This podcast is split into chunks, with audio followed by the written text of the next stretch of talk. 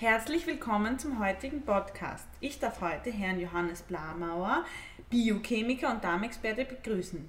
Er gibt uns zum heutigen Podcast einen Einblick in ein Syndrom, an dem rund jeder Fünfte leidet, das Reizdarmsyndrom. Der Darm spielt verrückt und Durchfall, und Schmerzen beeinträchtigen die Lebensqualität und sogar die Arbeitsfähigkeit der Betroffenen. Zuallererst möchte ich Sie fragen, was genau versteht man unter einem Reizdarmsyndrom? Gibt es bestimmte Ursachen dafür? Ähm, Patienten mit einem Reizdarmsyndrom leiden unter chronischen Beschwerden des Darms, wie zum Beispiel Bauchschmerzen, Blähungen oder veränderter Stuhlgang. Die auftretenden Symptome beeinträchtigen die Lebensqualität der Betroffenen zum Teil ganz massiv. Die Diagnose eines Reizdarmsyndroms, Reizdarmsyndroms ist allerdings eine Ausschlussdiagnose. Das heißt, es müssen zunächst andere Ursachen für die Beschwerden wie zum Beispiel chronisch entzündliche Darmerkrankungen, Zöliakie, Unverträglichkeiten oder ein Parasitenbefall vom Arzt ausgeschlossen werden. Wenn all dies nicht zutrifft, lässt sich dann ein Reizdarmsyndrom diagnostizieren. Die Hintergründe, warum der Verdauungstrakt plötzlich so verrückt spielt, sind noch nicht vollständig verstanden. Hauptsächlich wird aber vermutet, dass es ein Problem bzw. eine Fehlkonstellation der Darmflora gibt. Das betrifft nicht nur die Zusammensetzung der Bakterienstämme selbst, also die Diversität, sondern vor allem auch die vom Mikrobiom produzierten Botenstoffe. Mhm.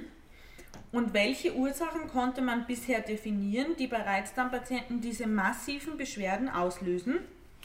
Man weiß definitiv, dass Stress und die Psyche eine große Rolle spielen. Ähnlich wie beim Henne-Ei-Prinzip ist hier jedoch noch unklar, ob eine psychische Problematik das Reizdarmsyndrom auslöst oder ob der körperliche Leidensdruck der Patienten, also Durchfall und Schmerzen, zu psychischen Problemen führt.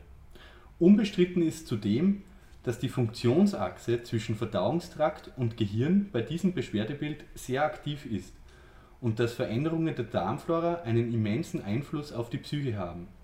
In diesem Zusammenhang spielt auch die Ernährung eine große Rolle da wir über unsere Nahrung die Zusammensetzung der Darmflora wesentlich beeinflussen können. In der Therapie zum Beispiel des, des Reizdarmsyndroms wird dem Patienten eine Karenz von diversen Inhaltsstoffen, etwa von Laktose oder Fructose und auch anderen blähenden Stoffen angeraten. In diesem Kontext liest man häufig Foodmap-Ernährung, was die englische Abkürzung für fermentierbare Oligo-, Di- und Monosaccharide und Polyole ist. Und häufig bringt dann eben eine, solches, eine solche Ernährungsform eine Linderung der Symptome mit sich, auch wenn die Umsetzung im Alltag oftmals sehr schwierig ist. Studien bestätigen zum Beispiel, dass Ernährungsumstellungen auch auf die Psyche, eben zum Beispiel bei Depressionen, positive Effekte haben. Viele Neurotransmitter werden zum einen zu einem großen Teil im Darm gebildet. Wird der Darm durch gesunde Ernährung unterstützt, kann man damit die Produktion der Botenstoffe und folglich die Psyche verbessern. Bei Patienten mit Reizdarmsyndrom schlägt man damit quasi zwei Fliegen mit einer Klappe, indem man den Darm und die Psyche gleichzeitig positiv beeinflusst. Mhm. Das klingt nach einem sehr komplexen Krankheitsbild. Schlägt sich das auch in der Behandlung nieder oder gibt es eine Standardtherapie?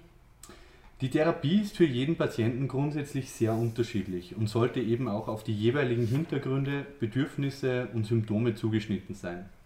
Großes Potenzial hinsichtlich der Symptomverbesserung hat eine Änderung des Lebensstils. Eben wie bereits besprochen, beim Thema Ernährung geht es sowohl um gesundes Essen, das bedeutet frisch kochen, regional, ausgewogen und keine industriell gefertigte Nahrung, aber neben dem gesunden Essen geht es auch um regelmäßige Essenszeiten, die für den Darm sehr wichtig sind. Zudem ist Bewegung ein ganz wichtiger Faktor, denn sie hat einen äußerst positiven Einfluss auf die Darmmotilität, also die Beweglichkeit des Darms selbst und eben folglich auf die generelle Symptomatik des Reizdarmsyndroms. Dazu kommt meist noch eine medikamentöse Behandlung der Symptome, die sich je nach Beschwerdebild von Patient zu Patient unterschiedlich gestaltet. Wenn zum Beispiel Blähungen besonders stark auftreten, verschreibt man einfach ein Antiblähmittel, bei Durchfall ein Mittel zur Verfestigung des Stuhls und bei Verstopfung etwas, um den Gang auf die Toilette zu erleichtern. Auch Probiotika kommen bereits zur Anwendung, zeigen in einer Meta-Analyse, in der viele Studien betrachtet werden, sehr gute Ergebnisse. Vor allem Reizdarmpatienten mit Durchfall profitieren von Probiotika. Sie haben äh, vorhin bereits erwähnt, dass das Reizdarmsyndrom einen starken Konnex mit dem Mikrobiom hat. Wie können Sie uns diesen Zusammenhang im Detail erklären? Hm. Tatsächlich ist es so, dass sich mittlerweile die Hinweise verdichten, dass das Mikrobiom in seinem Aufbau und in seiner Zusammensetzung, aber auch in seiner Funktionalität bei Patienten mit einem Reizdarm gestört ist und sich diese Problematik schließlich auf die Darmschleimhaut zusätzlich als folgende Schicht auswirkt. In der Schleimhaut sitzen Immunzellen und Nervenzellen, die von Botenstoffen beeinflusst werden können. Man sieht beispielsweise, dass eine erhöhte Ausschüttung von Entzündungsstoffen zu einer Veränderung der Nervenaktivität führt. Es kommt zu einer Überaktivität der Nerven, was mit der Schmerzsymptomatik sowie mit Blähungen und Durchfall eng verbunden sein kann. Diese Schnittstelle zwischen Darmflora, Botenstoffen, Schleimhaut, Immunsystem und letztlich Nerven dürfte nicht nur beim Reizdarmsyndrom eine große Rolle spielen, sondern auch bei Krankheiten wie Morbus Parkinson oder Alzheimer. Hier können Entzündungsprozesse in der Darmschleimhaut einen direkten Einfluss auf Entzündungsprozesse oder Ablagerungen im zentralen Nervensystem bzw. im Gehirn haben. Die Ergründung dieser Zusammenhänge und ihre Auswirkungen sind bereits Gegenstand aktueller Forschungen am Institut Allergosan. Dr. Adrian Moser hat in Kooperation mit der Med-Uni Graz eine Studie zu den Auswirkungen eines Symbiotikums bei Reizdarmpatienten untersucht. Was ist das Besondere an dieser Studie und welche Erkenntnisse wurden daraus gewonnen? Hm, zunächst, die Studienautoren haben sehr spannende Überlegungen angestellt. Sie haben sich zum einen gefragt, wo können Symbiotika im Magen-Darm-Trakt wirken? Eher im oberen oder im unteren Bereich? Zudem haben sie sich die Frage gestellt, auf welchen Ebenen können sie einen Einfluss nehmen? Auf die Darmflora, auf deren Botenstoffe oder sogar deren Stoffwechselprodukte?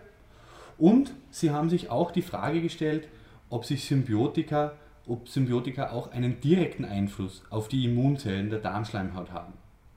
Und um diese Überlegungen zu prüfen, haben sie eben eine Pilotstudie gestartet, in der sie zehn Patienten mit dem Reizdarmsyndrom vom Durchfalltyp rekrutiert haben. Und das Besondere war dann auch der Umfang der Untersuchungen. Sie haben jeweils vor und nach der vierwöchigen Symbiotikatherapie bei jedem Patienten eine Darmspiegelung durchgeführt. Und im Zuge dieser Darmspiegelung haben sie eben im oberen als auch im unteren Bereich des Darms Gewebeproben entnommen. Zusätzlich zu, dieser, zu diesen Gewebeproben wurden dann auch noch Stuhlproben genommen. Das ist alles sehr aufwendig analysiert worden, um wirklich herauszufinden, ob sich das Mikrobiom in der Darmschleimhaut als auch im Stuhl verändert hat und ob es Auswirkungen auf Botenstoffe gegeben hat und ob die Immunzellen der Darmschleimhaut durch die Symbiotika beeinflusst wurden. Anmerken muss man jedoch, dass es nicht placebo kontrolliert war und daher lediglich richtungsweisend ist. Dennoch haben sie sehr interessante Ergebnisse festgestellt. Besonders eindrucksvoll war, dass das Symbiotikum die Diversität, also die Vielfalt des Mikrobioms, im oberen Darmabschnitt sehr stark beeinflusst hat. Außerdem wurde die Produktion der sogenannten kurzkettigen Fettsäuren Butyrat und Acetat im Stuhl erheblich erhöht. Zur Erklärung, kurzkettige Fettsäuren wirken entzündungshemmend auf die Darmschleimhaut und sind ein wichtiger Energielieferant, um die Schleimhautzellen gesund und die Darmbarriere aufrechtzuerhalten. Außerdem konnten Effekte auf die Immunzellen in der Dickdarmschleimhaut erkannt werden. Über all diese biologischen Parameter hinaus wurde auch noch der Schweregrad des Reizdarmsyndroms untersucht. Und auch hier sieht man in der Studie, dass die Patienten nach dieser Symbiotikatherapie eine deutliche Verbesserung empfunden haben, was sich natürlich folglich auch positiv auf die Lebensqualität auswirkt.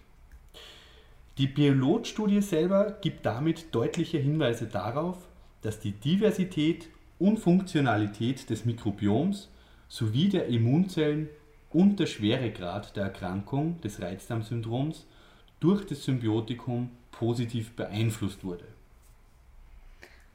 Mhm. Und nun kommen wir auch schon zu meiner letzten Frage für heute. Wie sehen Sie die Bedeutung von Probiotika in der Therapie des Reizdarmsyndroms? Ich bin davon überzeugt, dass Probiotika auf jeden Fall einen noch größeren Stellenwert bekommen werden und dass in Zukunft noch viel hinsichtlich der Eigenschaften der einzelnen Stämme und die gezielte Zusammensetzung von Probiotika geforscht, geforscht werden wird. Für die Behandlung des Reizdarmsyndroms zum Beispiel ist dies natürlich besonders spannend, da durch die Probiotika möglicherweise eine ursachenrelevante Therapie ganz ohne Nebenwirkungen möglich sein wird. Außerdem glaube ich, dass die Darm-Hirn-Achse nicht nur beim Reizdarmsyndrom eine zentrale Rolle spielt, sondern dass auch Erkrankungen, wie bereits vorher erwähnt, auch Alzheimer oder Parkinson durch probiotische Substanzen gezielt positiv beeinflusst werden können. Gut, dann sage ich vielen Dank für Ihre Erörterungen. Bitte gerne.